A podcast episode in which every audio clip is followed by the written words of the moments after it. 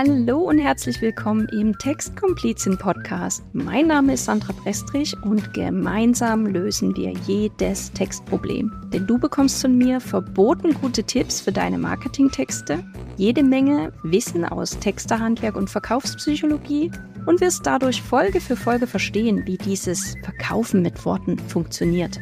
Und jetzt geht's auch schon los. Ohren auf und viel Spaß beim Zuhören.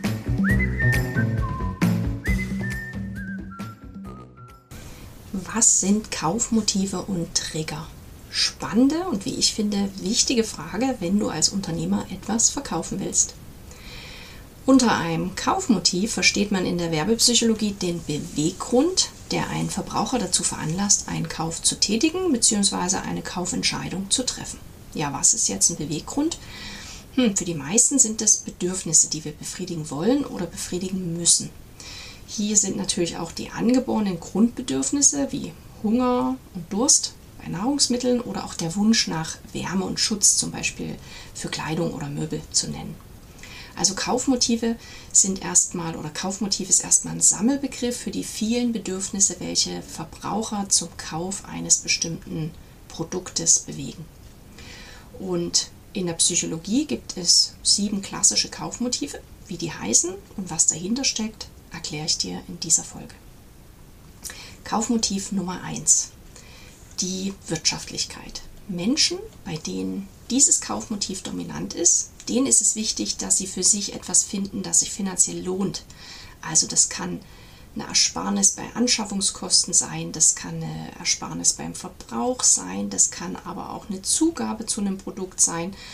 Ähm, das spielt keine Rolle, aber das Thema Wirtschaftlichkeit muss für diesen Kundentypen in einer Art und Weise abgebildet sein, dass die sich sozusagen leicht zwischen Angeboten entscheiden können.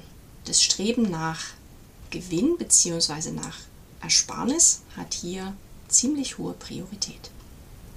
Kaufmotiv Nummer zwei, Prestige. Hier stehen Marken und auch Image im Vordergrund. Das muss jetzt nicht zwingend eine bestimmte Marke sein, sondern vielmehr das, was man mit der Marke verbindet. Also nehmen wir mal als Beispiel Küchenhelfer.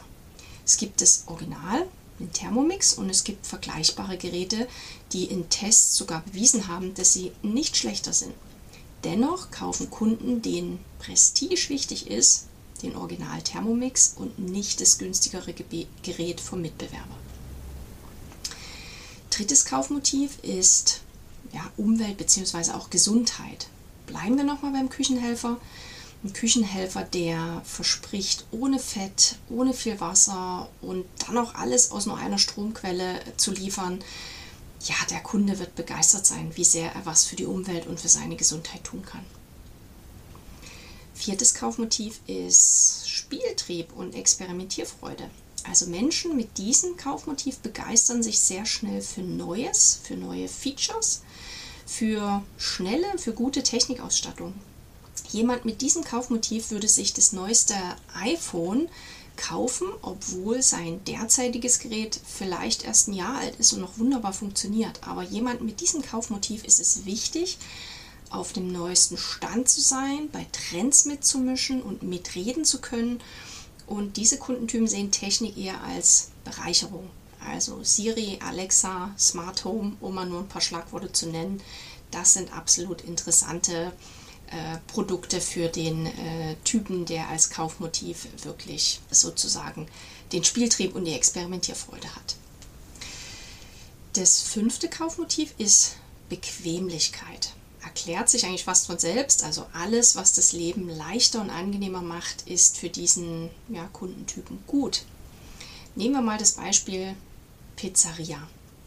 Die Pizzeria, die mir auch Sonntagnacht noch meine Lieblingspizza nach Hause liefert, wird definitiv mein neuer Lieblingsliefer-Italiener. Denn eine Pizzeria, die nur bis 18 Uhr liefert und danach von ihren Kunden verlangt, dass sie die Pizza abholen, die kommt für mich nicht in Frage, denn ich möchte bequem meine Pizza ins Haus geliefert haben. Ich möchte mir nicht Schuhe und Jacke anziehen müssen, mit dem Auto nochmal los müssen, um eine Pizza zu kaufen, die dann auch nur noch lauwarm ist, wenn ich zu Hause eingeparkt habe. Also Bequemlichkeit ist auch ein sehr, sehr starkes Kaufmotiv. Kaufmotiv Nummer 6 ist Sicherheit. Also egal ob das Produkt selbst oder das, was das Produkt hervorbringt, was das Produkt bewirkt, ähm, Sicherheit, Verbindlichkeit, Vertrauen, das ist hier das oberste Gebot. Nehmen wir mal als Beispiel eine Alarmanlage fürs Haus oder auch ein Sicherheitsschloss fürs Fahrrad. Dem Moment, wo der Kunde die Kaufentscheidung trifft, möchte er, dass das funktioniert und sicher ist. Kann man auch ein anderes Beispiel bringen, zum Beispiel eine Rentenzusatzversicherung oder eine Zahnzusatzversicherung. Ich schließe das ab, weil ich sicher gehen möchte, dass im Falle einer, ja, einer Zahn- äh, oder einer Kiefer-OP meine Zahnzusatzversicherung einspringt und mir das finanzielle Risiko etwas abmindert. Und das letzte, das siebte Kaufmotiv äh, ist soziales Kontaktstreben. Also Kunden, die, bei denen dieses Kaufmotiv stark ausgeprägt ist, die suchen Anschluss. Die möchten dazugehören, die möchten sich als Teil einer Community oder einer Familie fühlen. Und das kann sich auf unterschiedliche Weise zeigen. Zum, zum Beispiel, indem man sich entschließt, lokal einzukaufen und lokale Unternehmen zu unterstützen. Oder indem man bewusst Produkte kauft, die in Behindertenwerkstätten hergestellt werden, um sozial Benachteiligten durch den Kauf eine Form von Unterstützung zukommen zu lassen. Oder auch indem man ja bei einem großen Konzern kauft, der sich aber nachvollziehbar sozial engagiert und der Teile seines Gewinns in soziale oder in ökologische Projekte investiert. Diese sieben Kaufmotive, die ich aufgezählt habe, die folgen jetzt, also die, die Aufzählung folgt jetzt keiner, keiner, keinem Ranking. Es geht hier nicht darum zu sagen, Wirtschaftlichkeit ist das stärkste Kaufmotiv und Sicherheit ist das schwächste Kaufmotiv. Also die Reihenfolge ist jetzt gerade ganz egal. Aber ich hoffe, du hast einen Eindruck davon bekommen, dass unterschiedliche Kaufmotive zugrunde liegen, wenn wir uns für oder gegen ein Angebot entscheiden. Und jetzt ist interessant zu wissen, dass wir nicht alle Kaufmotive äh, in uns tragen, beziehungsweise nicht alle Kaufmotive gleich wichtig für uns sind. Jeder Mensch, jeder Kunde hat ein dominantes Kaufmotiv, manchmal auch ein zweites, aber in der Regel ist es eine einzige Kaufmotivation, die so dominant ausgeprägt ist, dass sie über den Kauf oder eben die Ablehnung eines Angebots entscheiden. Tja, und wie erkennst du jetzt das dominante Kaufmotiv deines Kunden? Meist gibt dir der Kunde auf verschiedenen Ebenen Hinweise. Also ein Kunde kann sich zum Beispiel nach bestimmten Aspekten erkundigen. Ein Kunde kann bestimmte Worte verwenden. Wenn du ein Ladengeschäft hast, dann kannst du mal beobachten, wohin die Blicke von deinen Kunden äh, wandern. Also wenn sie dein Geschäft betreten und sich umschauen, kannst du mal beobachten, wo bleiben denn die Augen des Kunden hängen. Mitunter zeigt der Kunde auch ein ganz ja, charakteristisches Verhalten und dann hör dir auch gern nochmal meine Folgen zum Persönlichkeitsmodell DISC an. Also da beschreibe ich auch, wie Kunden ticken und woran man die unterschiedlichen Kundentypen erkennen kann. Wenn du jetzt mehrere Motive wahrnimmst, dann achte am besten darauf, welches dein Kunde mit dem größten Nachdruck oder mit der größten Häufigkeit äußert. Das ist dann erkennbar sein dominantes Kaufmotiv. Und ja, zum Schluss der Folge verrate ich dir noch was ganz Entscheidendes. Es ist gut zu wissen, dass es unterschiedliche Kaufmotive gibt. Aber um etwas kaufen zu wollen, braucht es immer einen Trigger. Ein Trigger ist ein auslösendes Ereignis. Das kann zum Beispiel die kaputte Waschmaschine sein, die eben eine Anschaffung eines Neugeräts erfordert. Das kann aber auch der Duft der frischen Brötchen sein, wenn ich beim Bäcker vorbeigehe und mich daran erinnere, dass ich A Hunger habe und B auch kein Brot mehr zu Hause ist.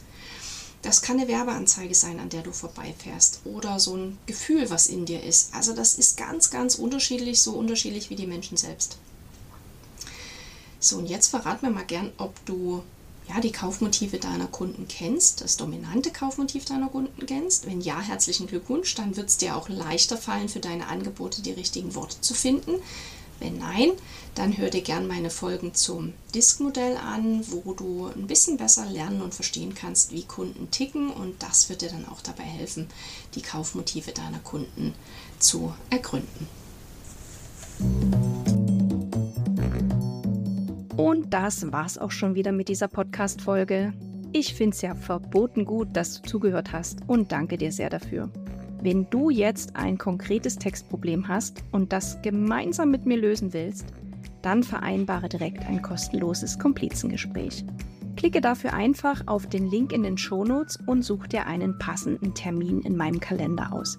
Dann stecken wir die Köpfe zusammen und schauen, wie ich dir helfen kann. Versprochen. Bis zur nächsten Folge grüßt dich deine Textkomplizin.